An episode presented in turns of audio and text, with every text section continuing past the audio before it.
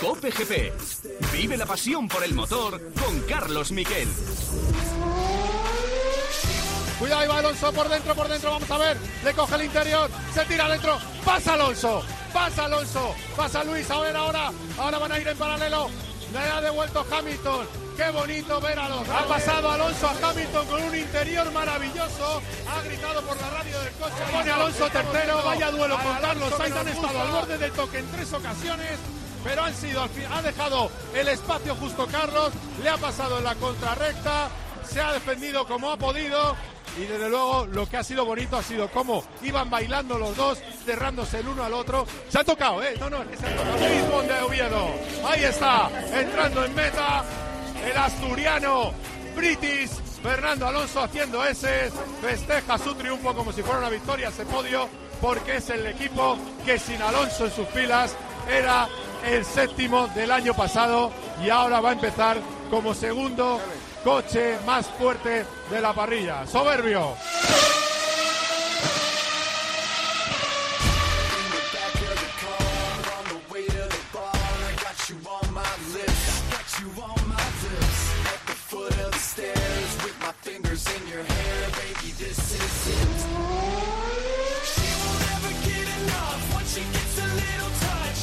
Hola, ¿qué tal? Bienvenidos a Cope GP. Así lo vivimos y la verdad es que era emocionante eh, disfrutar de la remontada de Fernando Alonso desde esa octava plaza que llegó a ocupar. Y al final tenemos mucha suerte porque tenemos el regreso de Alonso con un Aston Martin que va a estar, yo creo, siempre entre los 7, 8 mejores de cada carrera, si no pasa nada raro, como mínimo, pero que puede soñar, ¿por qué no?, con algún podio, como me decía a mí en la rueda de prensa, que no descarta la victoria número 33 en absoluto, porque si empieza eh, tercero cualquier día puede llegar la sorpresa. Y luego, evidentemente, Carlos Sainz. Carlos Sainz, el coche se come los neumáticos, pero cuidado, ahora viene Jeddah, circuito que desgasta menos eh, las ruedas y donde el Ferrari puede andar mejor. Así que vamos a tener, sí o sí, españoles luchando por el podio todo el año. Y eso es una situación magnífica. Se ha visto en las audiencias. Más audiencia que el Barcelona, porque no se contabilizó en la estadística que vimos solo se contabilizaba Movistar, no salía Dazón. Bueno, pues más audiencia de televisión, audiencia en los digitales, incluido el de cope.es eh, y yo creo que eh, mucha ilusión, mucha ilusión en la calle y luego la ilusión que desprendía Fernando Alonso allí en Bahrein. Los que estuvimos a su lado, eh, los que nos hicimos la foto con el trofeo, a mí me decía, esto le dije, esto me recuerda a 2003, a tu primer podio con, con Renault en Sepang nos hicimos la foto con el trofeo y me dice, sí, sí, es como un regreso al pasado. Y es verdad, estuvimos en su primer podio, hemos estado en el último, vamos a estar en lo que haga Carlos Sainz, en fin, que vamos a disfrutar mucho este año con una gran temporada de Fórmula 1 que empieza ahora mismo en Cope GP con los titulares.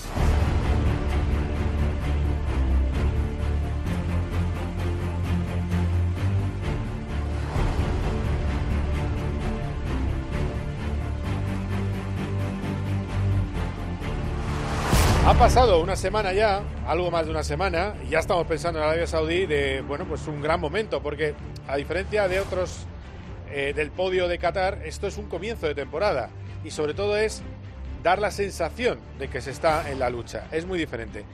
¿Cómo fue la celebración? Bueno, pues que sepáis que Fernando Alonso, desde que acaba, se baja del podio, ese podio que celebra, se abraza con sus mecánicos, después sube eh, al cajón, se moja en champán. Eh, Fernando Alonso tardó en ver a su novia Andrea Schleger, eh, tardó del orden de hora y media, porque todas las televisiones querían hablar con él y después en la rueda de prensa FIA también tampoco se había cambiado, en fin, que cuando hay éxito el post carrera es bastante más complicado. Y luego llegó el momento de la fiesta. Y la fiesta con el equipo, la verdad es que es una escudería que se la ve a tope con Fernando Alonso. De hecho, hay mecánicos que están con las Stroll estarían encantados de haber de que les hubiera tocado el piloto asturiano. Están asombrados en Aston Martin de cómo gestionó la carrera, de sus radios durante la carrera. Por ejemplo, cuando decía que, que es un clásico también de Alonso, cuando decía por radio que se pegue Carlos, que entonces destrozará sus neumáticos, o cuando eh, hablaba de eh, Luis Hamilton. Es decir, que él gestiona la carrera pensando en los, en los neumáticos y pensando en todas las opciones que tiene. Y como no podía adelantar no podía adelantar en la recta, pues se inventó dos adelantamientos. eh, el que lo tenía peor era Carlos Sainz, que tenía menos neumático, pero luego Sainz aguantó a Luis Hamilton. Luego no os perdáis que tenemos ahí dos minutitos con Carlos Sainz magníficos, pero primero de todo escuchamos a Fernando Alonso y el nuevo lema de los mecánicos de Aston Martin. Go, Fernando Alonso, go.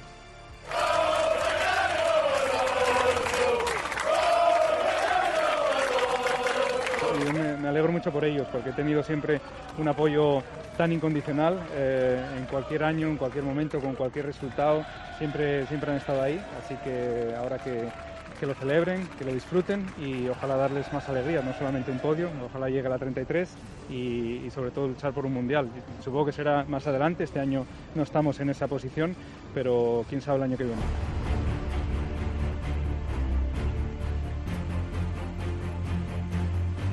Y luego está Carlos Sainz. Eh, la víspera le dije, le dije que no haya toques, que no haya toques. Bueno, pues hubo toque, pero no pasó nada. Luego escuchamos esos dos minutos con Carlos. Un Carlos que es el, primer piloto Ferrari porque tuvo una avería.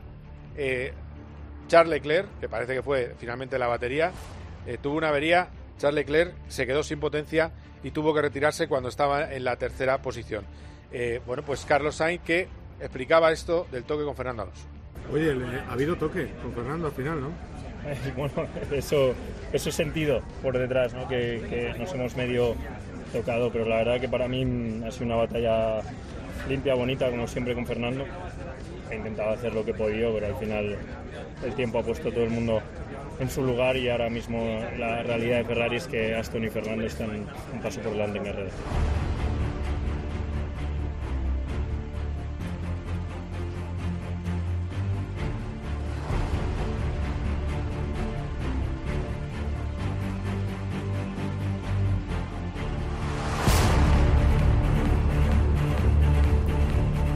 Hablamos estos días, hemos hablado el viernes pasado con Jenson Button, va a correr tres carreras de la NASCAR. Le preguntamos, ¿qué te pareció la carrera del pasado domingo? ¿Va a ser un paseo triunfal? ¿Cuántas va a ganar este año Max Verstappen? Bueno, pues Button, ahora lo traduzco, insiste, esto no está decidido, solo en la primera carrera y yo lo que disfruté de verdad es con lo que hicieron Hamilton y Alonso. Vamos a escucharle. No, it's not a walk in the park for, for Red Bull and Max. No es un paseo por el parque para Max. And very different to what they had last year, but I still think mucho we're mejor. Have some very, very close fights. Pero aún va a haber batallas muy, muy cerradas. Straightforward win for, for Red Bull and Max, but I, I love the first race. Me encantó la primera carrera con mucha acción. That's, what I look for. I look for great races. Eso es lo que yo busco, grandes carreras. And two greats like Lewis and, and Fernando going at it was, was, was very special. Y ver la lucha entre dos grandes como eh, Fernando y como Luis fue muy, muy especial. Hemos tenido también entrenamientos de motos en Portimao. Sigue muy lejos la Honda, no está a la altura. Copa Ducati, el más rápido Bañaya, segundo Zarco, Cuartararo, Marini. El único que no, no Ducati de estos cuatro primeros es Cuartararo con la Yamaha. Quinto Bececchi con Ducati, Bastianini, Alex Márquez en la séptima plaza, Jorge Martín, aparece una KTM en la novena y hay que irse a la decimotercera para ver a Joan Mir con la primera onda y Mar Márquez que está todavía un poquito más atrás en la decimocuarta posición. Márquez dice, no estamos ni para podios ni para victorias en Dazón. Pues eh, veremos, veremos a, lo que a lo que puedo aspirar.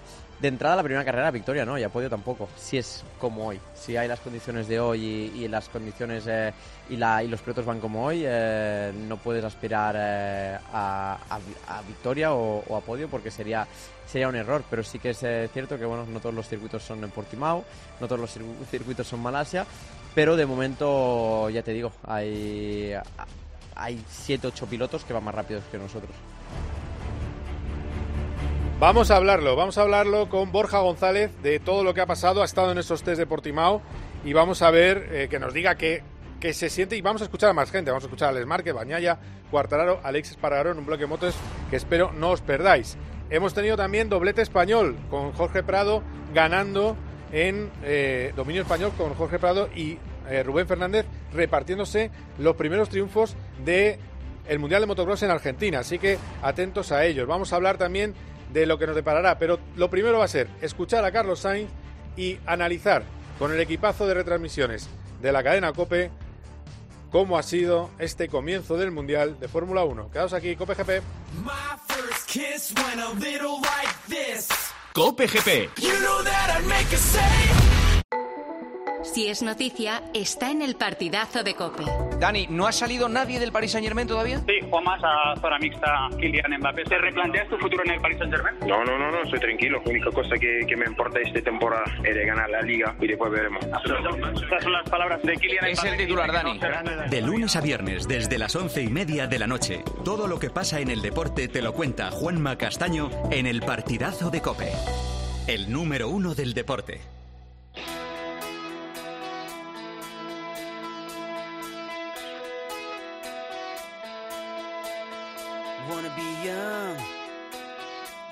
My life. Never say no. Try anything twice.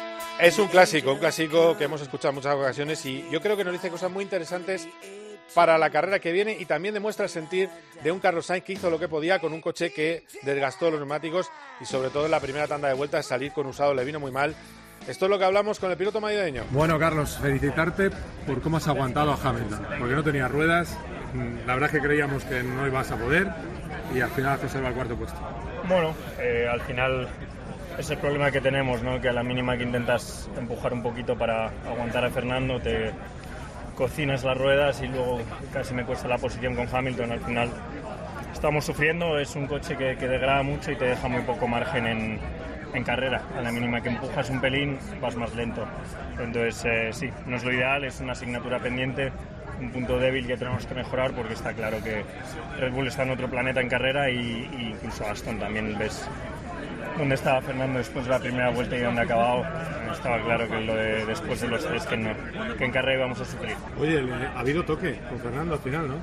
Eh, bueno, eso, eso he sentido por detrás, ¿no? que, que nos hemos medio tocado, pero la verdad que para mí ha sido una batalla limpia, bonita, como siempre con Fernando. He intentado hacer lo que he podido, pero al final el tiempo ha puesto todo el mundo en su lugar y ahora mismo la realidad de Ferrari es que Aston y Fernando están un paso por delante en carrera. ¿Te has podido felicitar ya o no? No, no lo he visto. A ver, felicitaré. Pero escucha, ahora viene un circuito, ojo, tenéis un motor que va muy bien, un circuito que no desgasta la rueda. Arabia puede ser otra historia, ¿no? Es un circuito que desgasta menos de atrás, sobre todo, eh, y eso nos irá mejor. Quiero, quiero pensar que nos irá mejor, más recta, que parece que este año tenemos un coche eficiente. Eh, sí, por eso que es la primera carrera, pero si volviésemos a Bahrein mañana tendríamos que mejorar la degradación porque está claro que es nuestro punto débil, pero seguro que para Jeddah podemos pensar en, en otras cosas. Y después de hablar con Carlos Sainz, es el momento de analizarlo. Y yo sé que les conocéis, pero no estuvieron en la primera carrera porque no se pudo, pero están ahí. Son nuestro equipazo, algunos de nuestro equipazo, de nuestros grandes comentaristas en eh, las carreras, cuando retransmitimos los grandes premios. Ahí tenemos piloto Roldán Rodríguez. Hola, piloto, ¿cómo estás? Hola, Carlos, amigo. Pues todo muy bien, hombre. Muchas Bien, gracias. bien. Eh, posiblemente uno de los mejores ingenieros españoles que ha pasado por la Fórmula 1. Manuel Muñoz. Hola, Manuel, ¿cómo estás?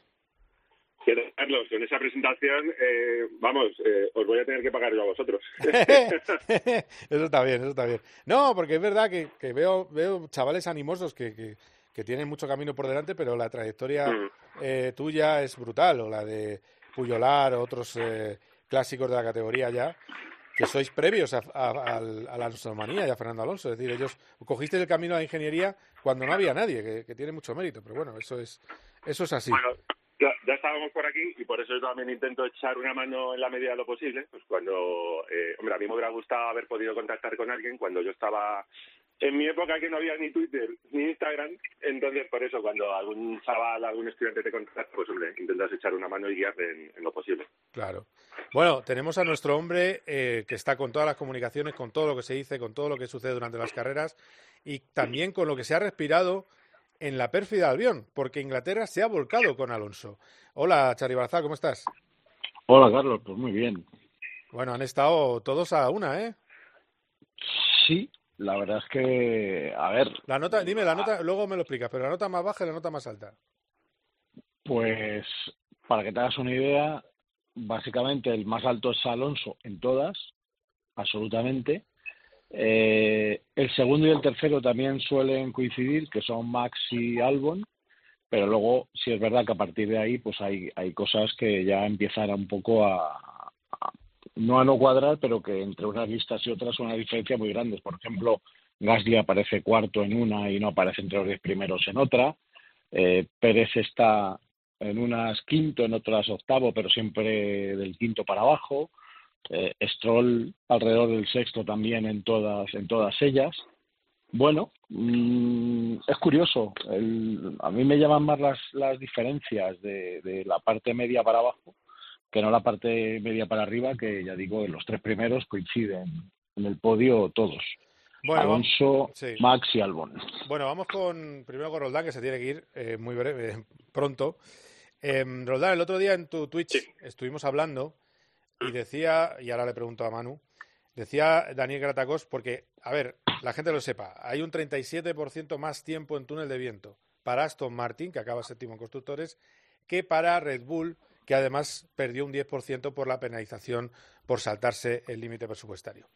Eh, y 25 de ventajas sobre 25% más que Ferrari y 20% más que Mercedes. Y claro, dijo Dani, pues joder, con 37% lo mismo llega el Aston Martin. ¿Tú crees que llega el Aston Martin, Roldán? Yo creo que no, pero Red Bull. Eh, vamos a ver, el, tema de Red Bull es que yo creo que han ido muy tapados incluso este primer Gran Premio. O sea, yo creo que han ganado primero y segundo, pero tenían más, tenían más margen. Vale, realmente no sabemos cuál es el techo real de, de Red Bull actualmente. Lo que sí que tengo confianza, y lo digo de verdad, ¿eh? y además me puedo equivocar, pero yo creo que sí que van a dar un salto de calidad más que el resto de los equipos. Es decir, ahora mismo tenemos un tercero que es Fernando Alonso después de Bahrein, pero es que yo creo sinceramente que van a crecer más eh, más rápido que, el resto de sus de sus rivales no eh, y por tanto es, es ilusionante. Si van a llegar a estar con Red Bull eh, no lo descarto. A ver sería como un sueño no pero tampoco lo descarto la verdad. No lo descarto. O sea que, que vamos a disfrutar sabes yo creo que van a estar ahí Manu tú como ingeniero eso es demasiado soñar quizás no o, aunque es verdad que es una ventaja tener más horas de túnel a ver, eh, no, eso es una ventaja indudable. Lo que pasa que, bueno, yo como, como español me alegro un montón ver a Fernando ahí arriba a luchar por cosas y creo que nos vamos a pasar un año muy, muy chulo, porque no solo vamos a tener a Carlos, sino también a Fernando.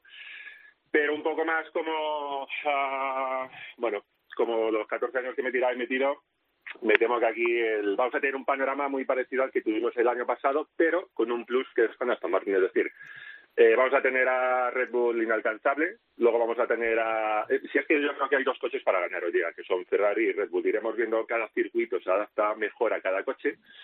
Y luego Fernando estará ahí, pues sí, estará ahí. Lo que pasa es que no estará para ganar cada carrera. El otro día me acuerdo que veía en Twitter la gente ahí estaba subida eh, y decía uno, en 2005 también Fernando empezó con un tercero. Sí, claro, pero en 2005 tenía un coche para ganar casi a priori en cada carrera. Aquí yo creo que cuando los de arriba pinchen un poquito, pues el primero que estará ahí será, será Fernando, eh, de lo cual me alegro un montón, evidentemente, porque ya dijimos el año pasado que eh, pese a los 40 años, que los nuevos 40 son los 30, ¿no? O casi los 25, eh, hizo un temporadón formidable. Y a mí quien me preocupa realmente, fíjate, no es Red Bull casi para nuestras aspiraciones, sino que es Mercedes, porque Mercedes, bueno, pues los años que estuve trabajando un poquito con ellos, tienen, son muy buenas ya no solo haciendo el coche, que es algo que ha visto la gente, sino eh, evolucionando el coche a lo largo del año. De hecho, fíjate el año pasado, que cuando empezamos con el concepto este de pontones cero, todo el mundo que les den la copa, que se la lleven, no sé qué tal. Luego resulta que fue un blue, pero mira cómo terminaron. Entonces, cuidado, ¿eh? que igual para cuando lleguemos a Barcelona un poquito antes tenemos a Mercedes eh, ahí arriba. Bueno, a ver, a ver, ese es el, mi miedo también. Eh, de todas maneras, lo hablamos el otro día en el partidazo, Roldán. Eh, ¿Es de, de, qué nivel de piloto es lo de que le hace a Hamilton? Y ahí abro también a los compis. Antes de que te vayas, que no sé si te queda mucho para irte. Estoy ya sobre la campana. Bueno, pues nada, pues haz tu juicio y ya te piras. no te preocupes. No, a ver, lo de Fernando se, se ha hablado mucho, ¿eh? O sea, que realmente lo que hace es algo muy, muy especial, ¿vale?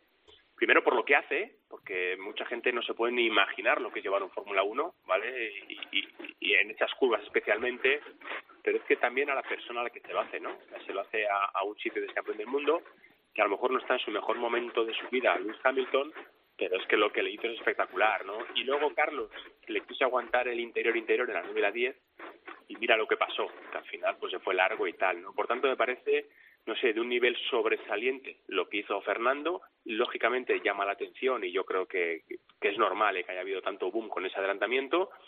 Y, me parece muy especial. O sea, eso no, no es fácil de ver. O sea, realmente, de hecho, no se vio en todo el fin de semana y de la manera en la que lo hizo con esa con esa perfección de movimiento y a quién se lo hizo, ¿no? Por tanto, yo creo que, es, que lógicamente ha dado la vuelta al mundo y con razón.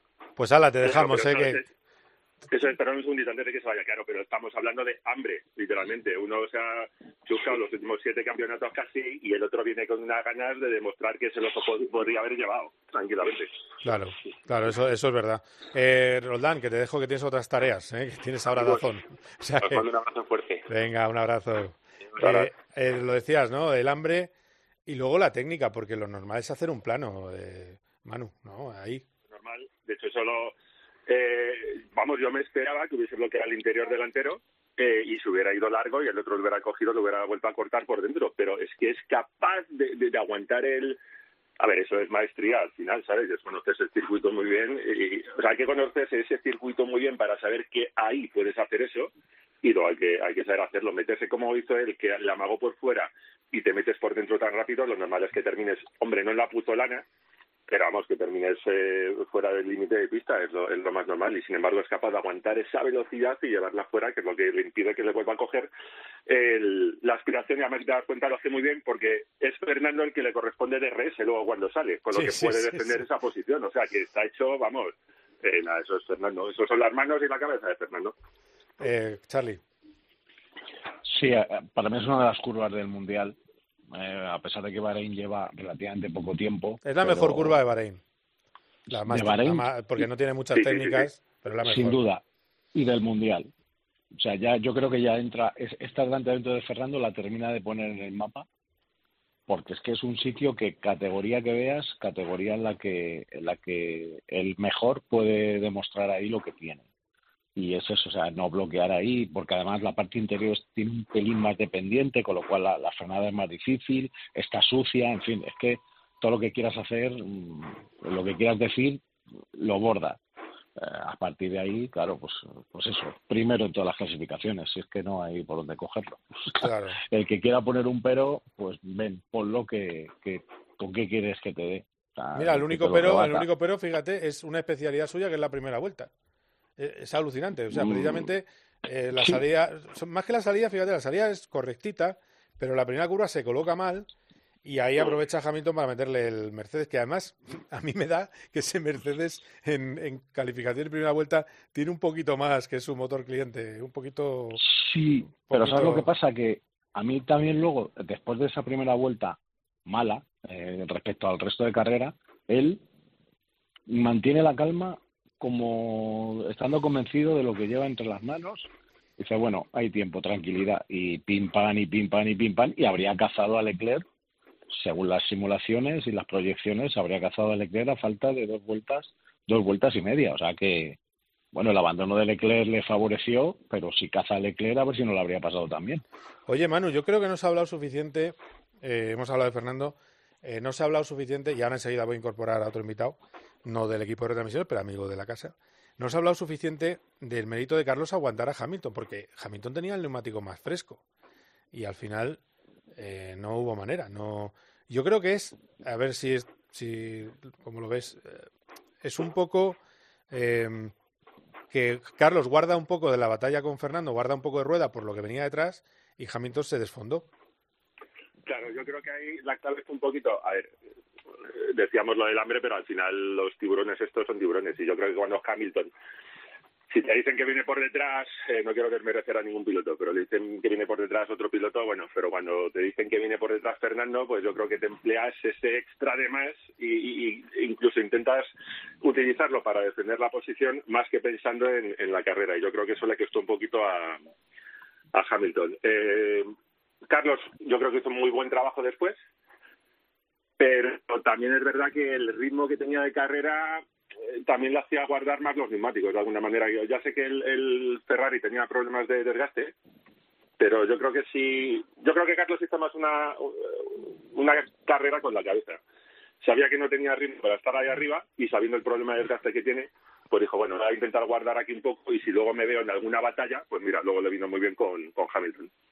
Sí, porque al final había, bueno, era un funeral Ferrari, ya os lo digo, un funeral absoluto, mm. porque claro, ellos se veían luchando por el título y ahora ven que es imposible. Eh, eh, dentro, digamos, el ambiente era de... Pero, pero así es como acabaron el, año pasado. O sea, es que es así, y, Charlie, y Charlie, que es nuestro hombre de los números y las estadísticas, si nos cogemos, ahora no recuerdo, pero exactamente, pero si nos cogemos las ocho últimas carreras o siete últimas, vamos a poner las siete últimas carreras, las seis del año pasado y esta, eh, ¿cuántos primeros tenemos de, Red Bull? Es que cuidado, ¿eh? Que no, no, es como pues el año pasado cuando...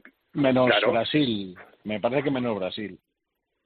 Claro, es que el año pasado, cuando empezamos con la retirada de Red Bull y el doblete de Ferrari y todos ya con las campanas en Maranello eh, diciendo que esto iba a ser un paseo militar, y claro, en junio nos plantamos que cuidado, cuidado, cuidado, que a lo mejor no, y ya te digo, y los últimos tres meses de carrera fueron, bueno, esto ya está repartido, vamos.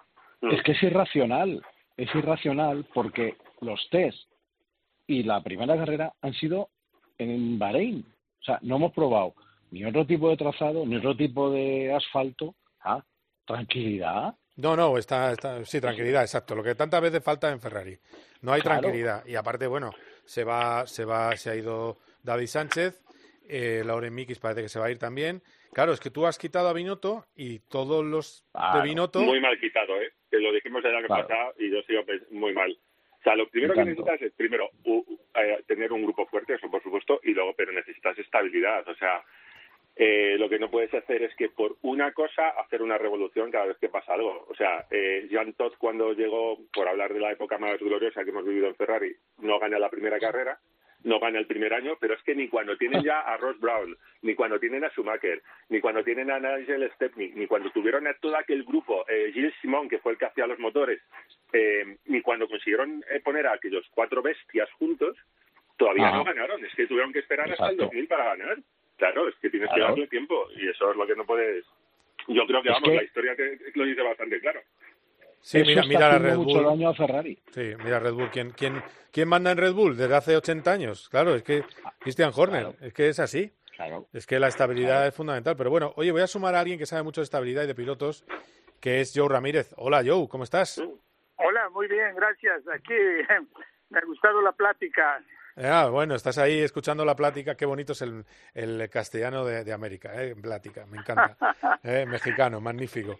Em, a ver, estábamos hablando de la estabilidad. Tú has estado 21 años de responsable en McLaren. Eh, ¿Lo que hace Ferrari es un tiro en el pie? Pues sí, para mí fue una grande tristeza ver a, Matteo Binotto salir de la, de la organización, porque para mí era un tipo muy bueno, fantástico. Sí, le fallaban algunas cosas, porque hoy en día un hombre no puede hacer todo como lo hacía Forgieri en los años, en los buenos años de Ferrari, pero en fin, él era el alma del, y todos lo querían mucho, se llevaba muy bien con todos. Y, y tenía, sí, le falló la, estratégica algunas veces, eh, pero deberían de, um, arreglar los puntos que, que males, males que tenían. Pero Pinotto para mí era, era una muy buena y muy capable persona. Oye, Joe, te he leído unas declaraciones que dices que lo más parecido en la parrilla Sena que hay es Max Verstappen. Eh, en, ¿A quién le hacemos parecido a, Fernando Alonso? Porque Fernando Alonso, como ha traspasado barreras de longevidad y de talento longevo, no sé con quién le podríamos comparar.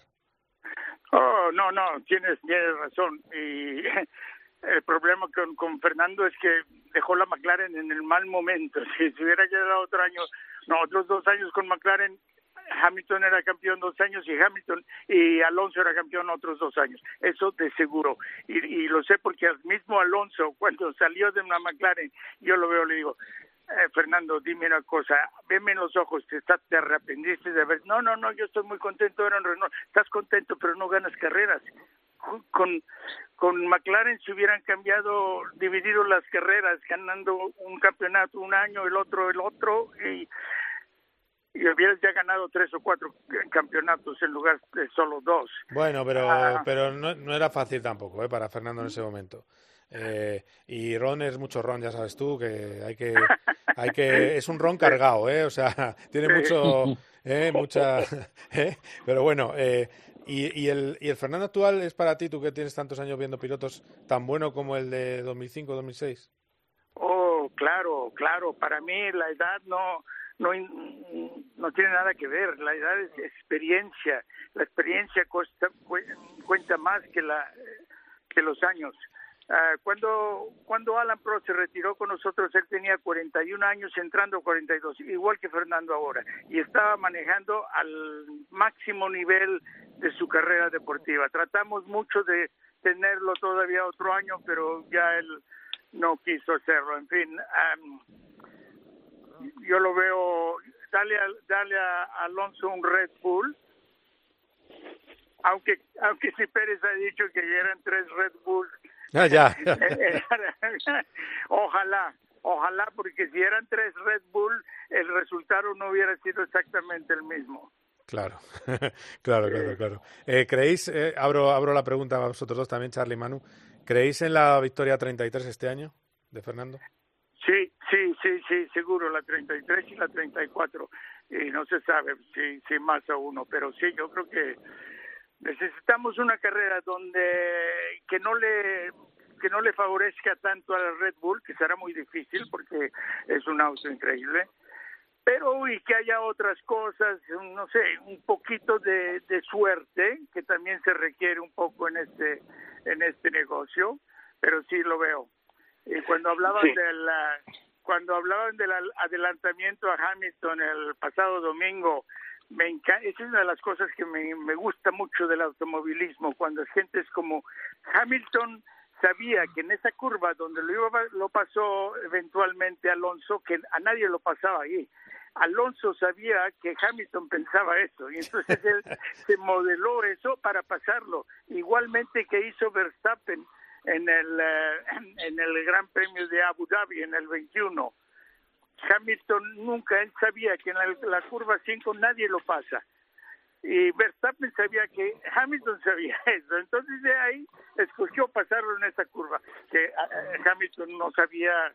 Y ahí fue el peor error de la vida de, Hamilton, porque después eh, lo visto que si te recuerdas, se quedó en el coche unos, unos minutos que no podía salir porque estaba tan furioso con él mismo porque había hecho un error muy, muy grande, sabiendo que Checo Pérez con un coche menor lo detuvo por ocho segundos en la misma carrera y él no pudo ah, detener a, Verstappen. En fin, pero son de las cosas bonitas que le ves en el auto mismo que solo pocas personas lo pueden hacer. Claro. Eh, ¿Creéis? Eh, se lo decía, ha dicho el que sí, 33 y 34. Tomo nota, Joe, ojalá. Eh, ojo que Joe tiene buenos amigos en Aston Martin y sabe que el ambiente en Aston Martin está, está a ver, yo, Carlos, tal y como tal y como lo veo, eh, yo sigo pensando que Fernando, eh, cuando decía la gente, Fernando ha vuelto, tal, a ver, Fernando no se ha ido y si ha vuelto en cuanto a, entender Fernando con la dupla de coche ganador, pero ganador como lo entendemos, 2005-2006, pues yo a día de hoy creo que todavía no. Eh, pero sí que creo que tiene coche para estar en el top 5 regularmente. Entonces, ese top 5, pues vamos a siempre, en cuanto haya un safety car, caigan tres gotas o pase alguna cosa, o simplemente un circuito que le vaya un poquito mejor a la gestión de neumáticos del Aston, va a estar ahí. Yo sí que creo que puede caer esa victoria 33, igual que creo que van a caer más podios. Ahora bien, que va a estar en disposición de luchar por la 33 en cada carrera, bueno, ya eso es un poquito más complicado, pero yo creo que este año con Fernando nos vamos a divertir seguro. Claro, es que si el año pasado con Alpine hubo opción y de hecho se ganó una carrera, pues el Aston Martin parece que está mejor que el Alpine el año pasado, con lo cual habrá alguna opción más. No digo que sean ocho, siete, tres, no sé, pero va a haber mm. opciones y como bien decía Joe, con esa piquita de suerte en el momento adecuado, ¡zas! Sí, eh, hay, hay una, de todas maneras, bueno, eh, fue hace dos, eh, la victoria de, de, de Alpine, eh, Charlie. Eh, sí, bueno, pero sí, sí, pero que era un coche que era un coche que era mucho peor que el Aston Martin de ahora y verdad, es verdad que hubo seis que se chocaron, que no sé qué, pero... De, eh, hecho, te he dicho yo antes cuando estábamos hablando que estaba primero Red Bull, segundo Ferrari y luego ya eh, Aston Martin y Mercedes. Espérate que en alguna carrera no esté el Aston pues por el tema de degradación, un asfalto que sea...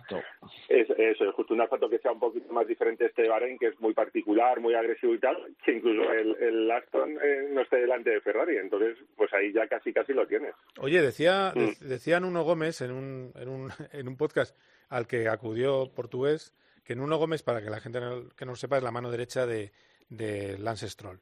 es su coach de, pilotaje y es, un amigo personal de Lance, decía que el circuito de Arabia Saudí es mejor sobre el papel que el de Bahrein para el Aston Martin, que pusieron un coche con mucha carga pensando en carrera porque se desgastaba mucho el neumático y que eh, para nada va a ser mal circuito el próximo. A ver, resulta que todos los demás pensamos lo pues, contrario, pero no sé. Ojalá.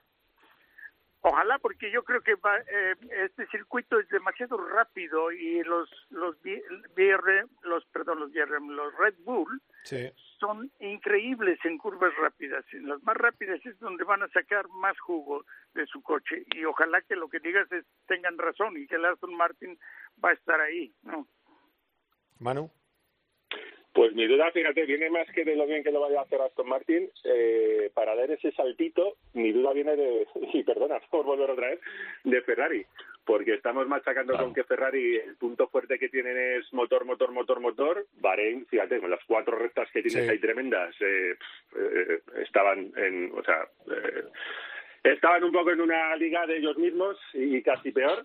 Y, yo creo que ahí puede ser, yo, yo creo que sí que hay un podium, sinceramente, otra vez, y sí que lo veo y a lo mejor más claro que esta vez, incluso eh, una de las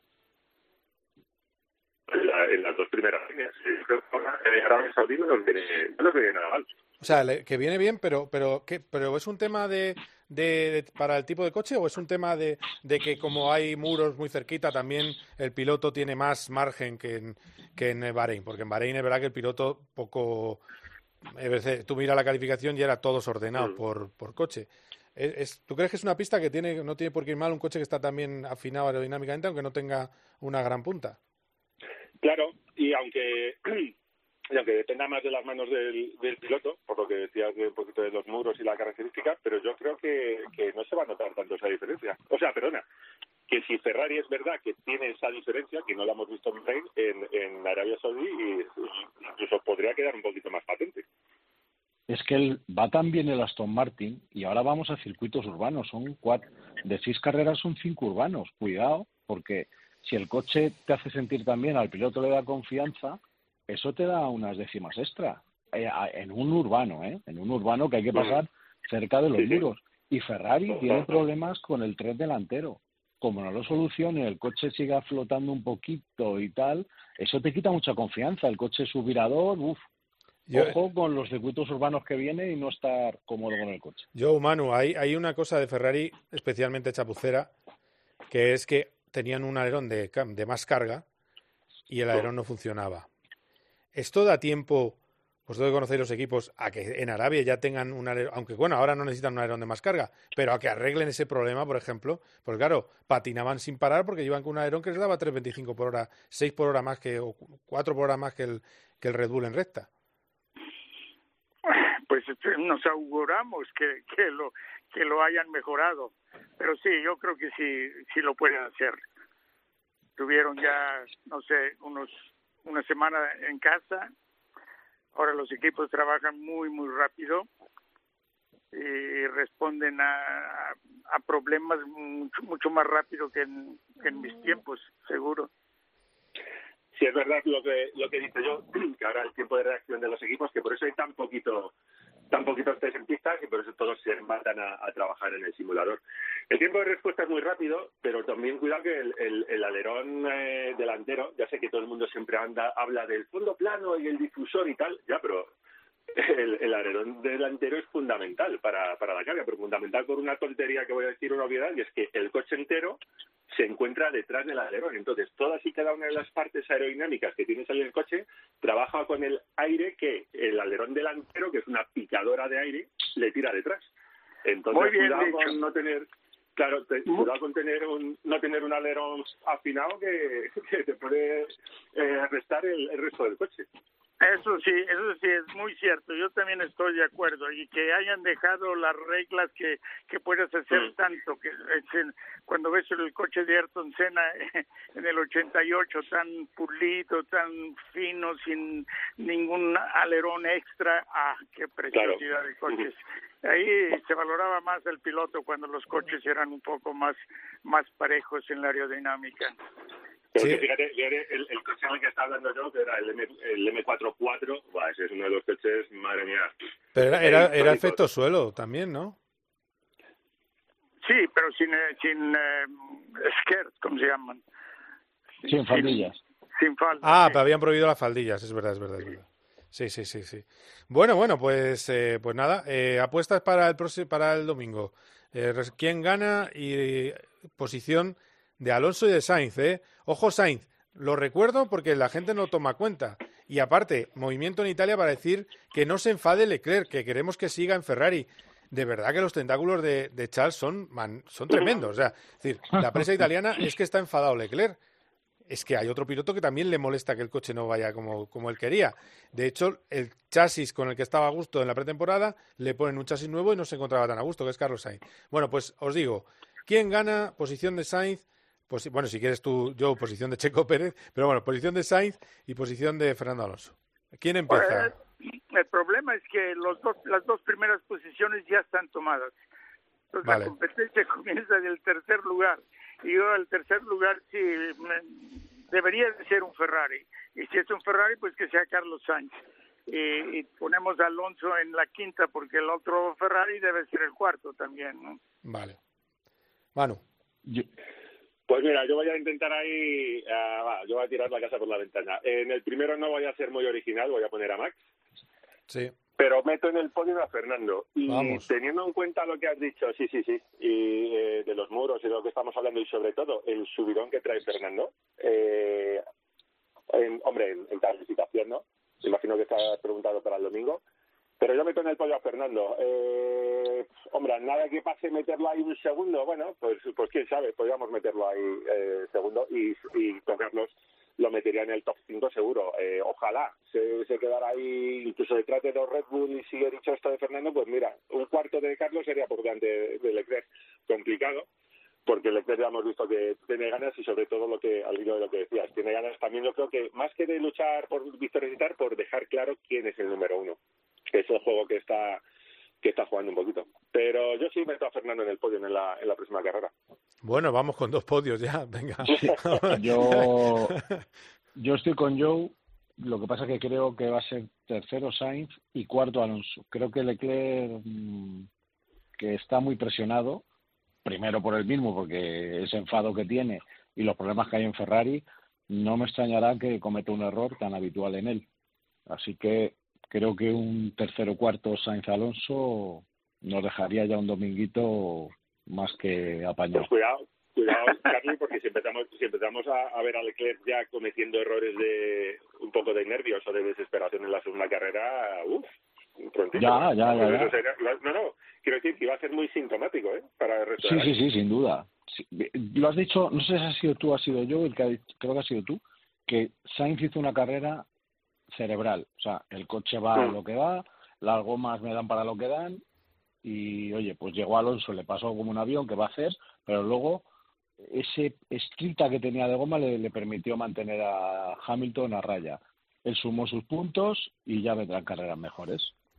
Bueno, pues, Así eh, que cuidado. pues ha, ha sido un placer. Eh, le escucharéis todo el año.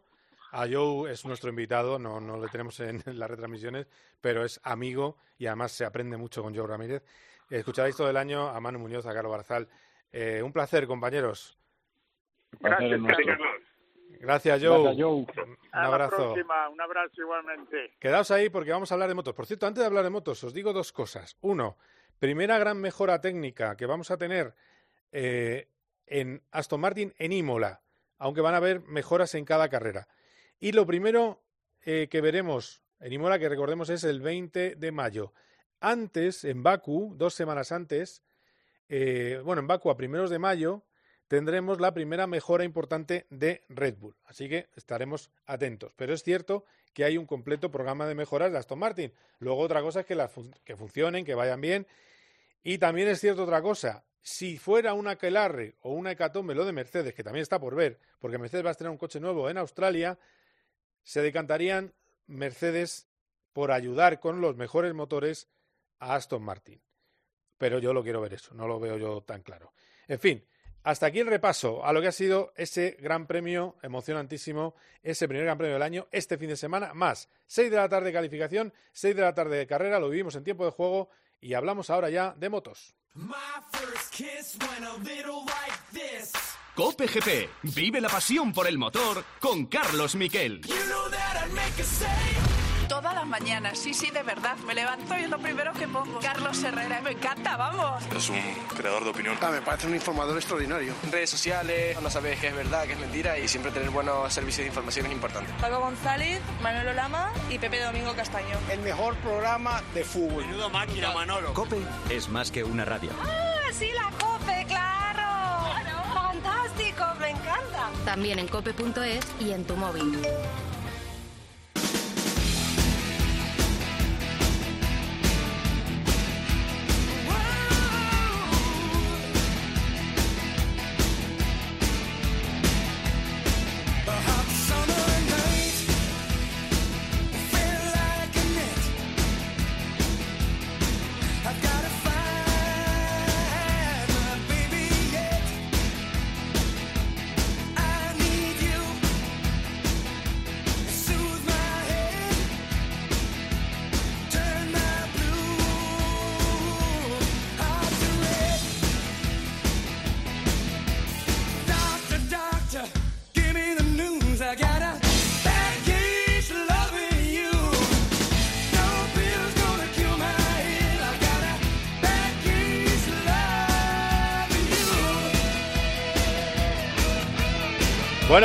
Con Robert Palmer, Robert Palmer hizo una canción que se llamaba, Dani Asejo, no sé, que es mi productor, no sé si lo recordará, se llamaba Simply Irresistible. Ahora la podemos buscar a Antonio Bravo, que Antonio Bravo es uno de los fundadores del rock en España, como sabéis.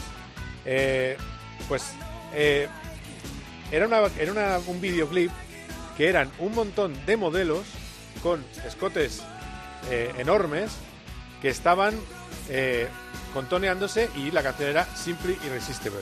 Eso es absolutamente imposible que salga hoy en día en una televisión. Eso salía a todas horas en televisión y lo veía, por ejemplo, Borja González. Hola Borja, ¿cómo estás? ¿Qué tal, Carlos? Eh, Simple Irresistible. Eso es lo, lo que te dicen a ti, ¿eh? En los circuitos, ¿eh? Eres simplemente irresistible, ¿eh? Qué- qué cosas. Seguro. bueno, mira, creo que tenemos la canción aquí. Mola, esta es una canción que está muy bien, ¿eh? Mira, mira, mira, qué guitarra. Dale, dale.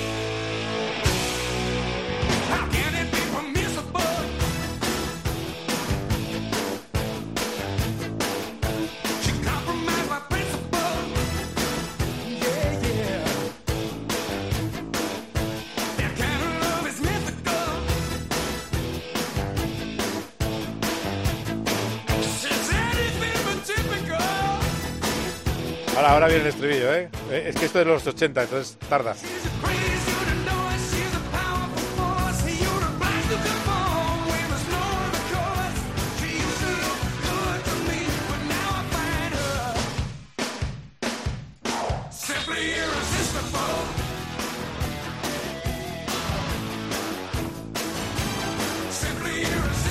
Bueno, bueno, ¿te gusta, Borja?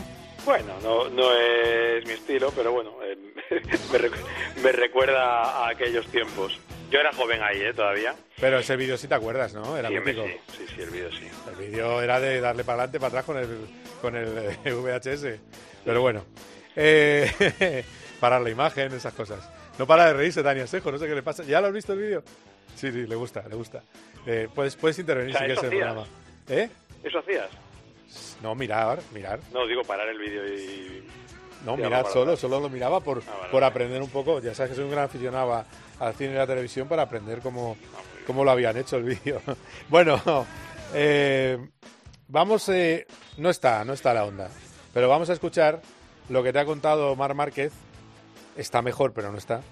Lo que te ha contado Mar Márquez, y habéis hablado un, un reducido grupo de periodistas con él, así que que pase Mar Márquez, que también es Simply Irresistible.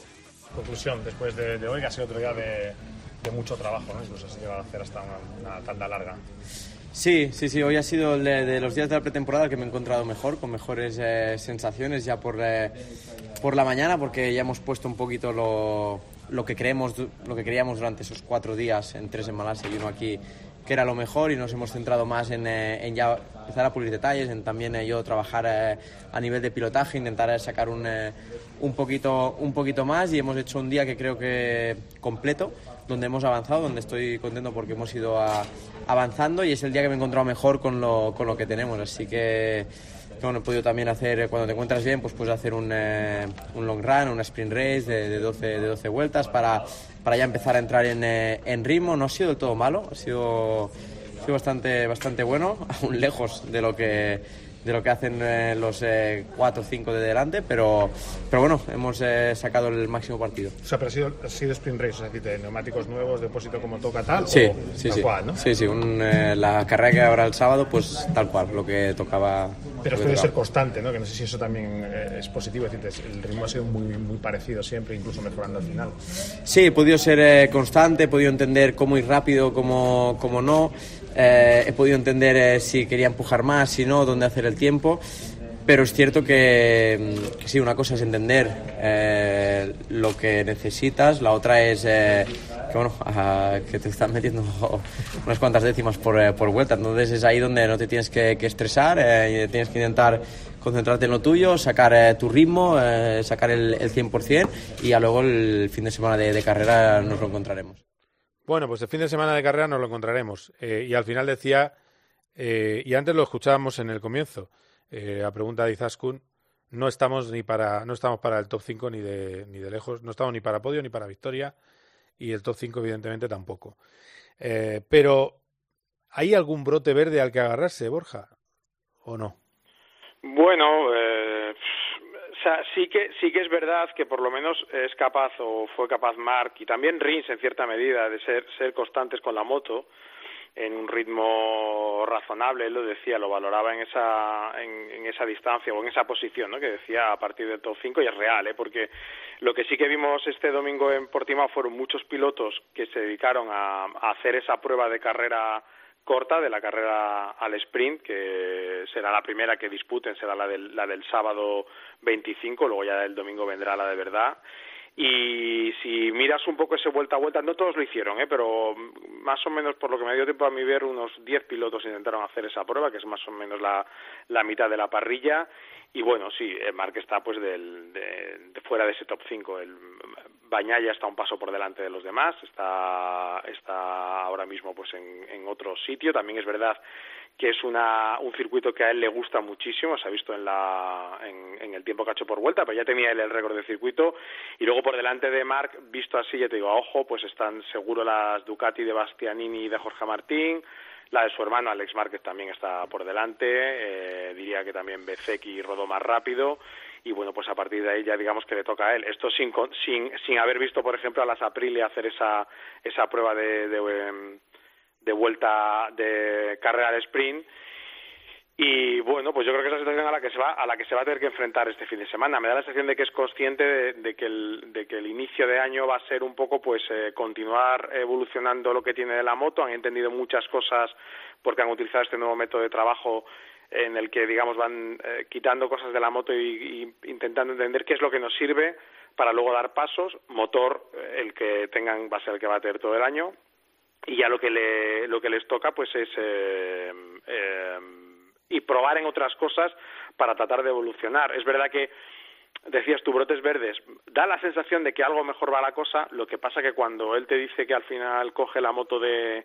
del chasis que probó en Valencia, descarta cosas de Malasia, etcétera, etcétera, pues no da la impresión de que haya habido la novedad, digamos, que puede hacer un poco girar el, el tema, sobre todo porque los demás van muy rápido. O sea que, que bueno, a, a Mark siempre hay que añadirle luego el, el plus de competitividad, ¿eh? porque eso siempre hay que tenerlo en cuenta. Las pruebas, a, estas pruebas que se hacen de que están los pilotos solos, salen a horas diferentes, pueden cambiar las condiciones y no es lo mismo salir a pista tú solo y tirar que salir a pista con la tensión de la carrera, con la primera vuelta y posicionarte, adelantamientos, etcétera, etcétera, que se te caliente el neumático delantero yendo detrás Ya, de otra ya, moto. es otra cosa, sí. Es decir, claro, cambia muchísimo. Entonces, más, más, el otro factor que siempre cuentan los pilotos de MotoGP, que es rodar después de que hayan estado las Moto 2 y las Moto 3 poniendo goma Dunlop en la pista. O sea que, bueno, hay que ver, hay que verlo. Yo creo que sí que, que, que, estará para pelear por esos cinco primeros, por lo que tiene el de extra, pero ahora mismo para ganar o para podio parece complicado que esté. Bueno, pues eh, en eso ha ahondado eh, Joan Mir, que dice que le está costando la adaptación, porque recordemos que es una, de las, es una silla de montar caliente el ser el compañero de Mar Márquez. Habla del campeón de 2020, Joan Mir. Ah, bueno, las sensaciones no son las mejores. No, esta moto requiere una manera de pilotar un poco diferente a la que estoy acostumbrado. Eh, no, me, no me noto que, esté muy lejos de adaptarme a la moto, pero sí que es verdad que me siento que, podemos dar algún, algún paso más hacia adelante, ¿no? Eh, eso, eso es lo que tenemos que buscar de cara a Portimao, dar otro, dar otro pasito más para, para poder luchar y salvar un poco los muebles en las primeras carreras. Bueno, pues eh, salvar los muebles en las primeras carreras. Yo creo que todo el perfil de Honda es bajo porque además las últimas novedades de Portimao pues no han funcionado, que es un poco también la mala señal. Y luego está la otra cara de los Márquez, que también no sé cómo se va a gestionar el ego en el chalet madrileño donde viven. Alex Márquez aspirando al top 5 por delante de Mar Márquez con su Ducati. Vamos a escucharle. Llegamos, creo, en una buena posición y, bastante bien, con todo bastante claro y eso es importante. Así que, mm, como he dicho, hoy mismo estaríamos luchando en el top 5. Veremos a ver cómo es el Gran Premio, cómo se nos da, cómo se nos cuadra y allí pues día a día siendo realistas de dónde estamos. Bueno, pues eh, va a ir fijando las, las opciones. Y luego está lo de Bañaya, que te tengo que preguntar una cosa que no me quedó clara en, lo que escuché. Escuché los cinco minutos que tuvisteis con él. Eh, vamos a escuchar al campeón Bañaya. Eh, voy a doblar por encima, aunque se entiende muy bien, que es italiano. Es el, como decías tú, es el gran favorito. Vamos a escuchar a Peco. Sono contento, sì, sì, sono contento. Eh, abbiamo lavorato tanto in questi cinque giorni di, di test. Eh, Hemos trabajado mucho estos cinco días. La stagione e tutto ha funzionato sempre un po' meglio. Tutto ha funzionato un po' mejor. siamo arrivati a, a capire che la moto nuova è totalmente mi piace di più della vecchia. Mi gusta eh, más la moto nuova che la vecchia. Al mio stile e mi piace molto come, come riesco a fare un po' tutto quello che voglio. Eh, gomme nuove, gomme usate. Ehm, sono molto soddisfatto di, di, questi test. Se adatta mejor el estilo, gomma nueva, gomma usada. Y estoy muy eh, satisfecho con este test y de comenzar. Y decía él, me ha parecido entender que también va a haber que hacer gestión de gomas en la carrera de sprint, que al final destruía la, el, el, neumático con su moto. Bueno, eh, o no, o era, no, era el tema físico, ¿no? Le preguntabas tú por el tema físico. bueno, ahí hay dos cosas. Una, él hizo dos pruebas de, al sprint. Hizo la primera prueba en la que salió, mm, pero vamos, con el cuchillo entre los dientes. Exagerado. O sea, que exagerado quiere decir el récord del circuito que se mantiene, ¿eh? porque los tiempos en los test no, no luego no se registran como récords de circuito, esos tienen que ser en grandes premios. El récord de circuito es un 1.38.7 que hizo él en el año 2021 y él lo bajó ayer a 1.37.9, eh, que es una barbaridad y además eh, decía que creía que podía hacer 37.8, es decir, casi bajar el segundo y se había equivocado en un par de sitios, que ya es mucho decir.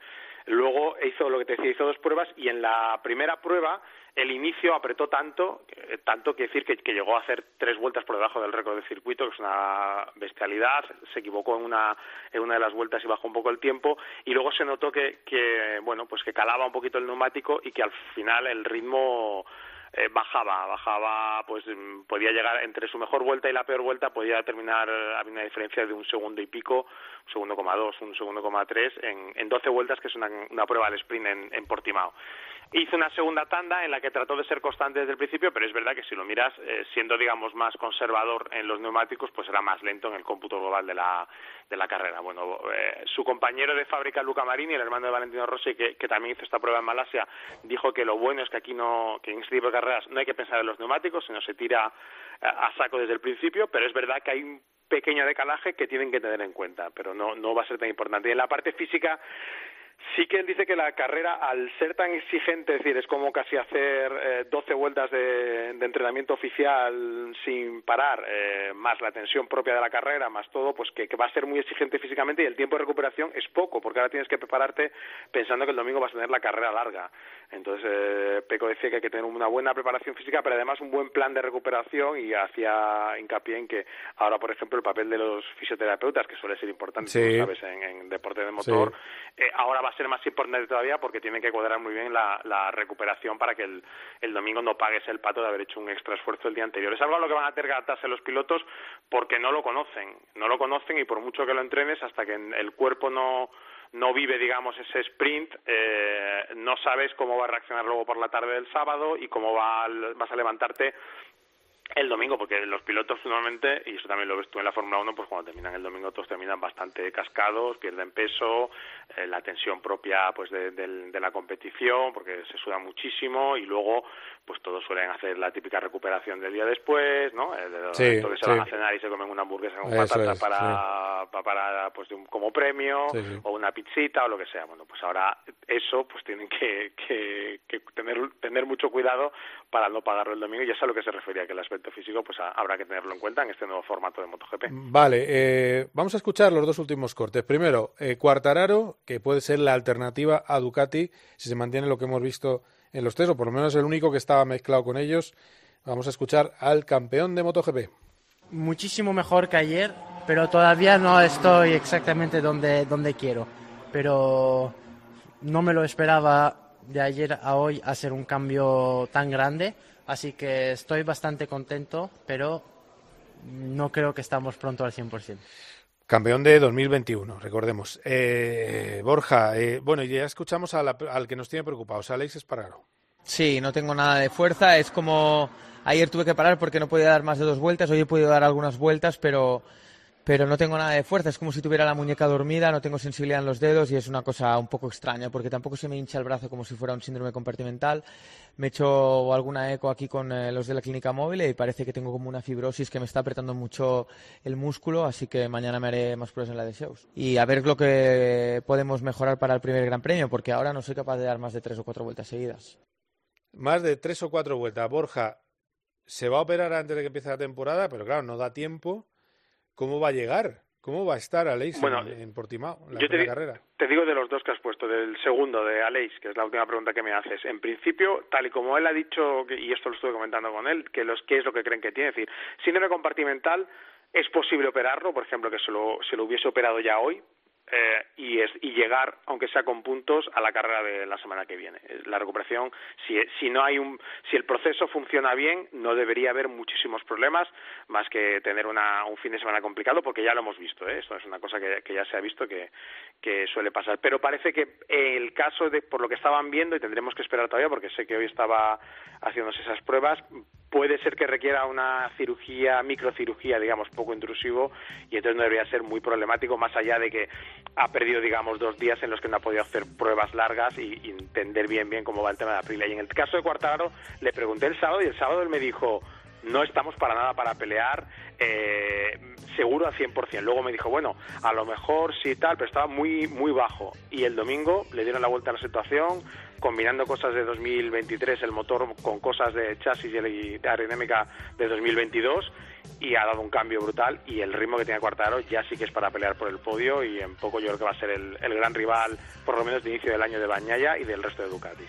Bueno, pues a ver, a ver qué pasa. Eh, va a estar entretenidísimo. Cuidado con Jorge Martín. Cuidado que va a estar cuidado, ahí cuidado con ese, eh, cuidado porque yo, a ritmo le he visto el ritmo de los que probaron en, clasificación, eh, digamos así, un poco con esas condiciones que hemos dicho de, estar rodando solos.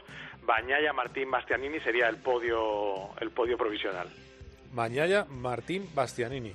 Bueno, pues con Alex, con Alex Márquez y Cuartaro muy cerca de ellos de ellos tres. Bueno, vamos apostando ya o cómo.